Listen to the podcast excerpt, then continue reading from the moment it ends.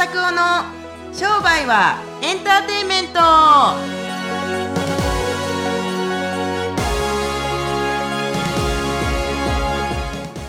ワ e カム to 商売はエンターテインメント。はい4月。突入しました。はいはい先週の、あのー名古屋でのはい。対談？はすごい反響良かったんですよ。えー、そうなんですか？そう。なんで？なんか具体的で分かりやすかったっていうかその整体師さんとか、うん。あとは一人サロンやってる人たちからう、んうんもうあの速攻であの東京に全然地方でねあの施術してる人が東東京行った時にチラシ巻きますとかすごいヒントもらえたって言ってもう感動してプロ並みにあのあの分かるようになったって、そう。プロよりもうまいって言ってました。あある人からは。そうなんプロですか？プロ。まあでもプロですからね。はい。わかりました。まあそんな感じで。はい。まあ先週のポッドキャストもそうですけど先週は商売人の学校目白押しだったっていう。うん。あ3期がね始まりましたからね。どんなはい。3期がスタートしたのかもしよかったら。そうですね、はい。あのーもうほとんどうんどうでしょうか？えっ、と暗い人いないくなりましたね。昔までなんかお金貸してくださいとかお金やばいんですけどどうしたらいいでしょうか？月末の支払い方。もちろんそういう人たちもちょこっといるんですけれどもいなくなりましたね。なんかその浅田にお金貸してくださいって言いに来るんですか？はい。え普通えに普通に。い普通にいます。だああのちかさんも研修を売ってる時にお金貸してくださいとか言ったことないですか？1万2万3万でもですよ。あるかも。じゃあそんな成功するって言うんだったらあのー先にや証明してくださいよ先になんか0円で受けさせてくださいよ。そうそうそうそれで。稼いだお金で払いますみたいそうなそうそうそう言われたことあります出世払い結構言われたことある。出世払いですね。絶対成功するんだったら全然大丈夫じゃないですかとか。ああなるほどね、はい賢く言ってるつもりかもしれませんけれどね、はい。面白いですね、はい。うん、そういうことはあるありましたけどないですね。あとはなんかやっぱ女性の人たちが多くなったんじゃないかなと思いますけれども。なるほどね。はい、僕もともとやっぱ整体師なんで、い。あれですけれども整体系の人たちは相変わらず多いなとうんうんうん。思います、この商売で困ってたちも多いなと思いますしエステティックサロンだったりとか最近ね旅館の人が入ってきて、ええー福島の方ですけれども、はい。あ違う違う栃木か、えーと福島か。あ違う違うどこや？え？佐野言ってたから。あのと栃木ですね。はい。おられましたけれども、ね。旅そう。なんかその値段の付け方も分からへんし借金もあるしで周りにはいっぱい豪華な温泉街もあると。でもそういう感じでなんか宿宿泊型の研修施設みたいなのを作りたいんだけれどもどうとかとかなんかおっしゃってましたけれどもなんか面白い業種の人たちはやっぱり多いですね。今回はあの漫画家の方も2人おられて、あの僕の漫画僕の漫画なんかフェイスブックで書いてくださったらしくってちょっと今日今写真持ってきてないですけれどもめちゃくちゃ面白い写真があって、ー。であのこれ例えばあのコアなお客さんたちきこの似顔絵どう思いますかって言ったら全然似てません。なんかあの印象悪いですとかつってなんかこれでえ時計350万どやって書いてるやつがあるんですけれどもあなんか気持ち悪いですとか言われて やっぱり辛辣な意見はいろいろあるんですね。面白いなぁと思いまして。でもその気持ち悪いですっていう反応が取れるってことはある意味正解だったりする場合もあるんですよね。あーなんか好印象を狙ってない場合とか。うん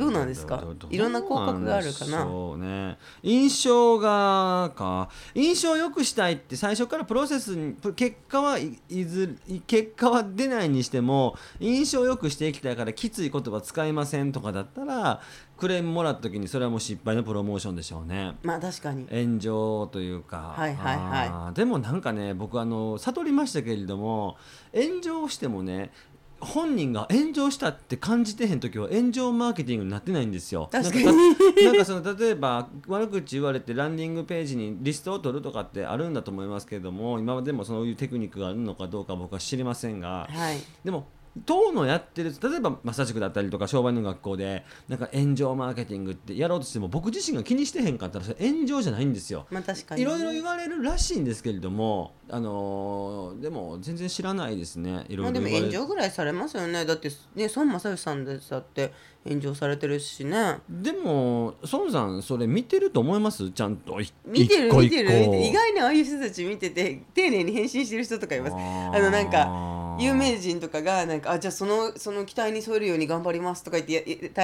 何て言うの？返信している芸能人の人とか見るとあちょっとこの人好感度上がるなって。でそれを多分逆に利用してる。なんかこの前言ってませんでした？ああのある回でね、はい。あのこれ言っちゃいけないのかもしれないけど、そのアベマ t v が広げるために、はい。その人の風潮をすごく利用する、はい。はい。はい。ライバルを減らすために風潮を利用したりとかすごい赤字胴赤字を出してみたいな感じですよね。そうそうそうとかなんかそういうやっぱり上手い人はやっぱそれすらももうちょっと俯瞰した目でコントロールしてる感じがする。でも上手くない人たちは私とかぐらいのレベルだともうそれにいちいちこうへこんじゃって。であもうどうしようみんなに嫌われちゃったっていう視点で見るかもしくはもっと俯瞰してじゃあこれがこういう波及効果を及ぼすなっていう態度で待てる人と違うのかなと思うんですけどどうですかね？いやあのー自ら起こしてる人たちがたくさんいますよ。やっぱりそうですよねおお金払ってますしかも炎上マーケティング起こしてっつって、へーだからすごいひどいこと言ってって言って全然違う人たちのところにソフトバンクとかでもやっぱりこうバラバラバラバラと。あのこうフィーを払いながらはい。1炎上100万円払いますと燃え切ったら1000万払いますみたいなフィーがあるんですよ。本当に。へー。だからそういうのは別にへこまへんよね。そりゃそうよね。へこまへんへこまへんのは自分たちが仕掛けてるからへこまへん。でも自然発生的炎上だったらそれはへこむんじゃないですか。そうですね。僕も昔は僕な僕は一番へこむのはすいません卒業します辞めますっていうのをわざわざなんかフェイスブックのページで上げられるのがへこむんですよ へこむっていうかなんかなんか泣かしたのかなと思ってなんかお前が卒業しても知らんと、うん加点すればいいみたいな感じなんですけれどもなんかねこういうやっぱりセミナー系とか講座系とか授業系とか塾系のビジネスとかってもうなんか私4年間いましたんで卒業しますとかいるんですけれどもいえ誰も知らんから、まあ、とりあえずあの加点やめみたいな感じ。うんまあ、それはなんかやっぱりその経営者としてそのそういう卒業しますって言ってもらいたい学校系とそうじゃない学校系があるっていうのを察すれるとよりいい経営者になれますよねそういう人たちもね。そうやな、うんうんうんだからなんかもったいないなと思いますそういうそういうなんか何も考えずにとりあえず自分の感情だけでものを言ってる人たちは本当にもったいないとかなんか情けないというかちょっとなんか残念な経営者の人たちが多い。お客さんの気持ちを考えれない。まあ、お客さんの気持ちなんか考えなくていいんですよなぜならお客さんなんて他人ですから分かるわけないんですよでもお客さんの気持ちを汲み取ってくれくださいって言いますけどいやでもそれ他人やし完全にく汲み取る努力はあるかもしれないですけれども完全に汲み取ったって悟れる時は僕たちの場合だったらもうお金払ってお金をちゃんと払ってもらうっていうのがちゃんと汲み取ったこうバリューになるんじゃないかなと。なるほど。サーブしてはいバリューがあったというふうにその人たちが感じてで、あのーフィーが発生するっていうこの3段階があるんだと思いますけれどもみんなサーブはできるんですよ例えばブログ書くだったりとか SNS で投稿するとかインスタグラムで例えば分からへんなんかやるとかってあるんですけどでもみんなこれをサーブしてるわけじゃないですか。でも向こうのいるリードとか見込み客の方たちとか見てる、まあ、群衆というかこのなんかオーディエンスの人たちがそれが価値だと思わなかったらそこに入りたいとまず思わないですしリストに例えば登録しようとも思わないとかもあると思いますしで結局それに入らなかったバリューを感じなかったらお金払いたいとか仲間になりたいと思わないんですよね。だから自分たちがこんなにもたくさん昨日も質問あったんですけどこんなにもたくさんアプローチしてるのに全然収入増えないんですけどこれ一体何なんですか？増田さんの言っている無料の媒体10個やるとかも全部毎日やってるんですけども全然うまくいきません。4ヶ月全然うまくいかないんですけどどうしたらいいですかって。ああお客さんが知りたいこと言ってないんでしょうね。ってこれだけだったんですよ。だからお客さんたちがバリューと感じるものはそれはあなたにお金を払ってもらうっていう行為になるし仲間になったりとか誰か召喚してもらうっていうこの波及効果になると思いますけれども多分きっとそうなっていないのはあなた自身がいろいろ媒体とかメディアで発言はするけれどもお客さんたちが感じるバリューと自分たちがサーブしてるものがあのニアイコールになってってるんでしょうねって要するにこうイコールになってないんでしょうねって。確かに。旦那さん夫婦みたいじゃないですか。旦那さんはおか奥さんに良かれと思って ちょっと手伝ったことが、はい。奥さんはなんかそんなことしなくてよかったのにっていうこうニーズとウォンツがマッチングしていないあの夫婦だったりとかカップルだったりとかなんかし全部いろいろ似てるなと思って今の話聞いてたらちょっと思っちゃいました。でもそもそもうんこの話始まったの実は漫画の「最近の塾どうですか?」っていうこのスタートどうですかって話ちょっと戻ってもいいですか？はいはいはいはい。でで絵絵の話だったんですけど。あはいそうですね。そうそうはいはい、そういうまあいろんなうんうん。業種の人たちが増えてきたんですけれども、やっぱりこの。このコアなお客さんというかこの中心的なお客さんっていうのはやっぱり施術者はすごく多いですね。へー。施術系だったりとかコンサルの方がもう1割ぐらいいたよ。へー。なんかウェブマーケやってます、はい。あのでなんかこの不動産をやって不動産のマーケティングをやってますはい。とか、だせ先生要するに先生業をやってる人たちがめちゃめちゃ質問くれましたね。コンサル始めた時ってどういうふうに始められたんですか？何からやり始めましたかとか質問が。懇親会の時に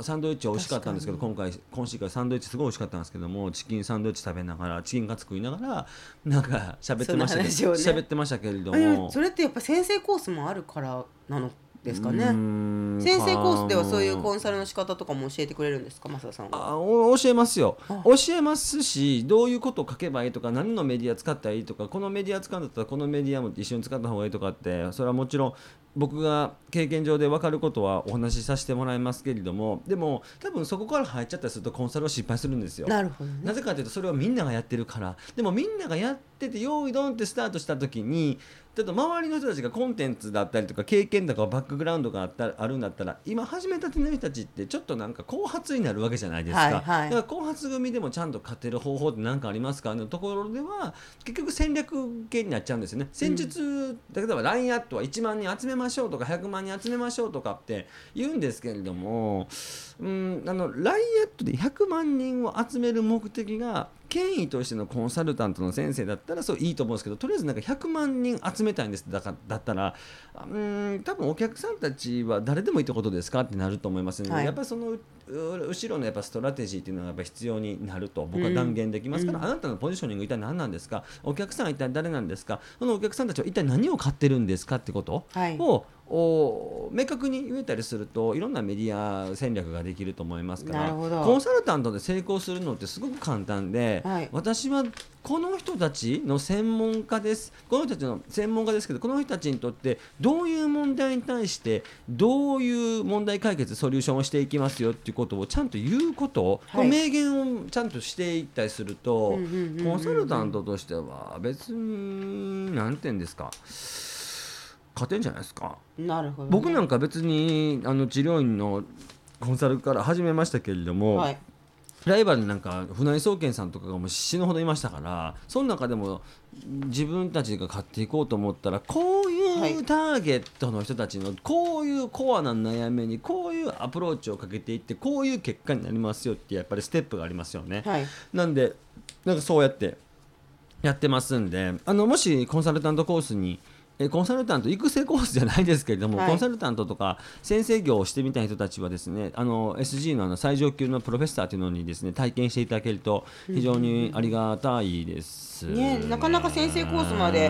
教えてくれている学校っていうのはないかもしれないですね僕の友人のあの北岡秀樹さんという方おられるんですけど、北岡秀樹さん僕コンサルの単価が上がったりとかしたのもコンサルタントした時にその北岡さんのコンサルタント育成講座っていうのがあったんですけれども、何年もやった？19万8000とか29万8000ぐらい、はい。よん40万昔。僕僕マッケンとかあったから多分80万ぐらいだったんですけどね、はい。4か月とかようんうん5か月で、もうめちゃくちゃ面白くってで価値ってどうやって構築すると思いますかっていうところから始まったんですよ。それでなんとなく何十人のお客さんとか回しながらやってましたけどお客さんに与えられる価値なんて考えたこと一回もなかったんですよね。ねあのドラッカーがよく言うようなそのバリューって一体何だ？顧客って一体何だとかって考えたりするとその価値っていうことを今一度自分たちが提供できる価値そしてそれをお客様たちが信頼をしてもらってるというこの証拠というかプルーフというかだからそういうのを考えていったりすると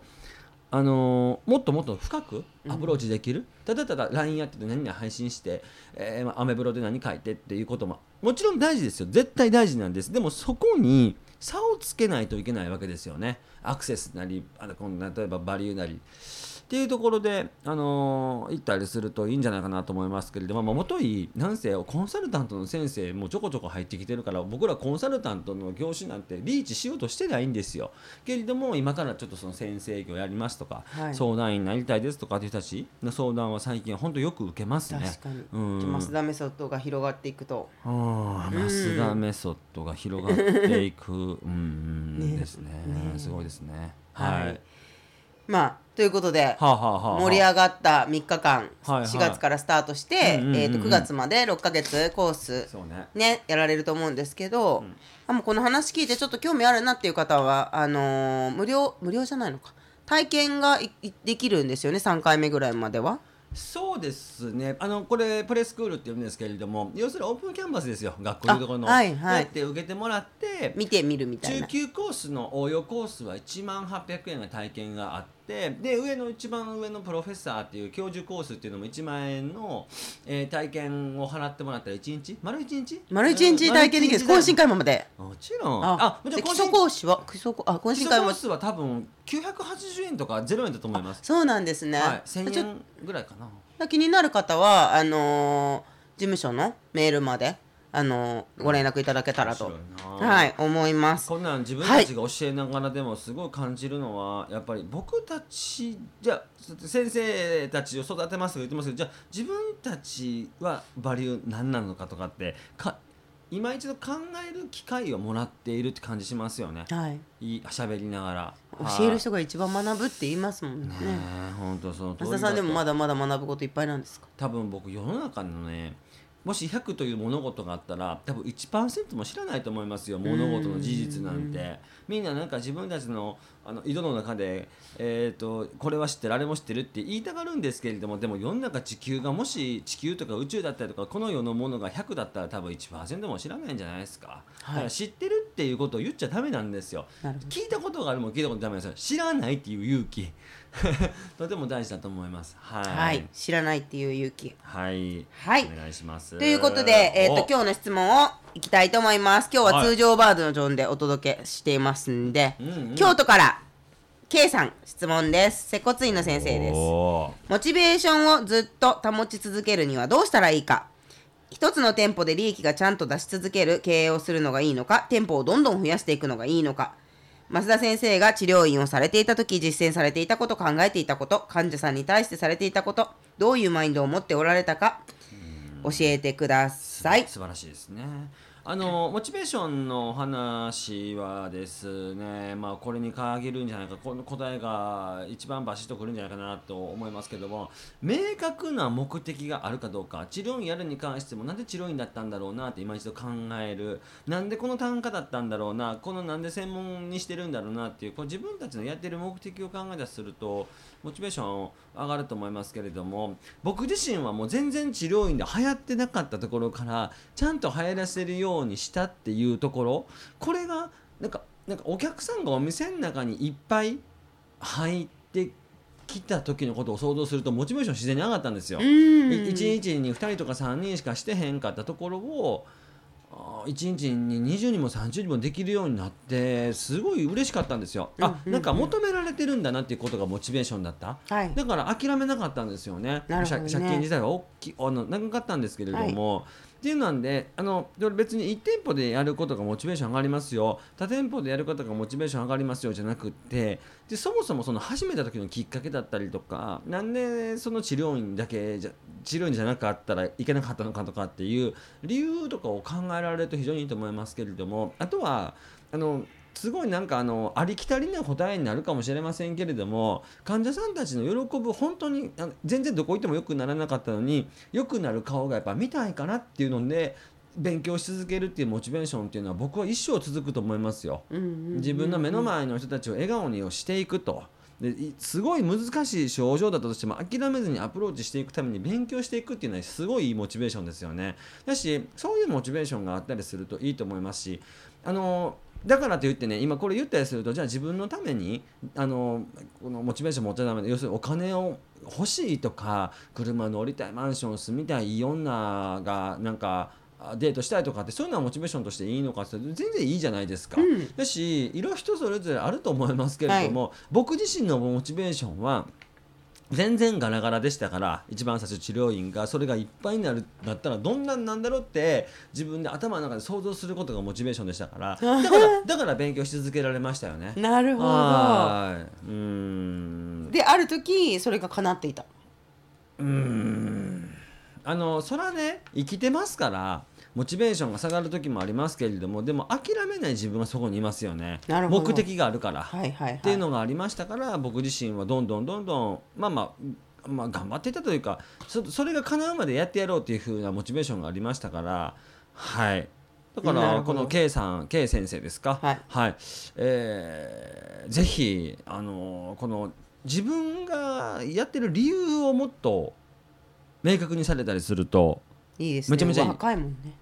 ねえ、うん。やニコンえーすごい。これからもうこホれはープですよ。これはもうこの先生ね、うん。あの僕実際に今僕らの目の前にこの写真があるんですけど この先生めっちゃくちゃよくって、はい。あのポテンシャルを秘めてるというか、はい。最高のモチベーションを手に入れたりとか、まあ、目的ですね。やったりするとものすごいいいと思いますししスイッチ入ったらすごそそうしかもこの方あのここの住所お京都の方なんですけれども、はい。僕の母方のおばあちゃんの住んでるとこの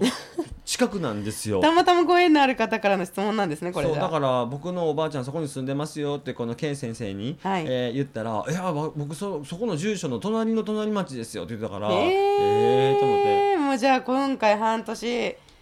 ぜひ期待したいですねいやいい顔してるよ。うんすごい私もそう思います、うんうんうん。はい、うんということで K 先生質問ありがとうございましたはい。はいじゃあ今日最後のコーナー増田のおすすめ本いきたいと思いますはい、ありがとうございます。えっと、レイクロックという方たちをあレイクロックという方をこれご存知なのかなっていうふうに思うんですけれども知ってます？レイクロックさんってあのマクドナルドの人？お違います？お That's nice, that's right. あのね、まさにね、マクドナルドのオーナーだったんですけれども、あはい。このレイクロックさんが書いた本で、簡約し、あの、えー、とファーストリテイリングの、えー、と柳井さんとソフトバンクの孫さんが簡約をしているというか、まあ、このまま、であの解説をしている本があるんですけれども、はい。レイクロックさんの「成功はゴミ箱の中に」っていう本があるんですね。はい。はい、あのーまあ原文はレイクロックですね。はい、レイクロック辞典ですね。はい、原文僕なんか僕日本語で読みましたけれども、多分レイクロックっていう本なんですよ。はい。あ英語のタイトルはレイクロック。で共著でロバート・アンダーソンという方が一緒に書かれている本ですあねそうですね、はい。でそれで孫さんと柳井さんがあ解説してる本があるんですけれどもこの本すごくよかった。僕2回しか読んでないですけれども、ははい。いあのいかにこう苦難があっても乗り越えていくやり方とかまさに今 K 先生のお質問によくつながっていくんだと思いますけれども、僕なんかあの英語がねあのそんなむちゃくちゃ読めないので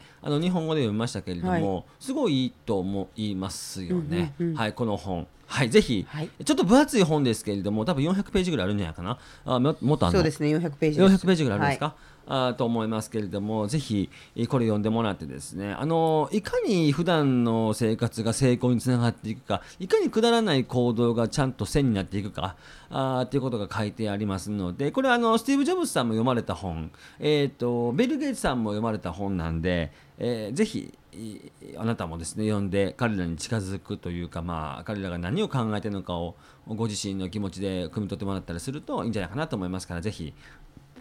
読んでみてください。はい、ありがとうございます、はい。今日のおすすめ本は成功はゴミ箱の中にレイクロック辞典世界一億万長者を生んだ男はい、でした。はい、はい。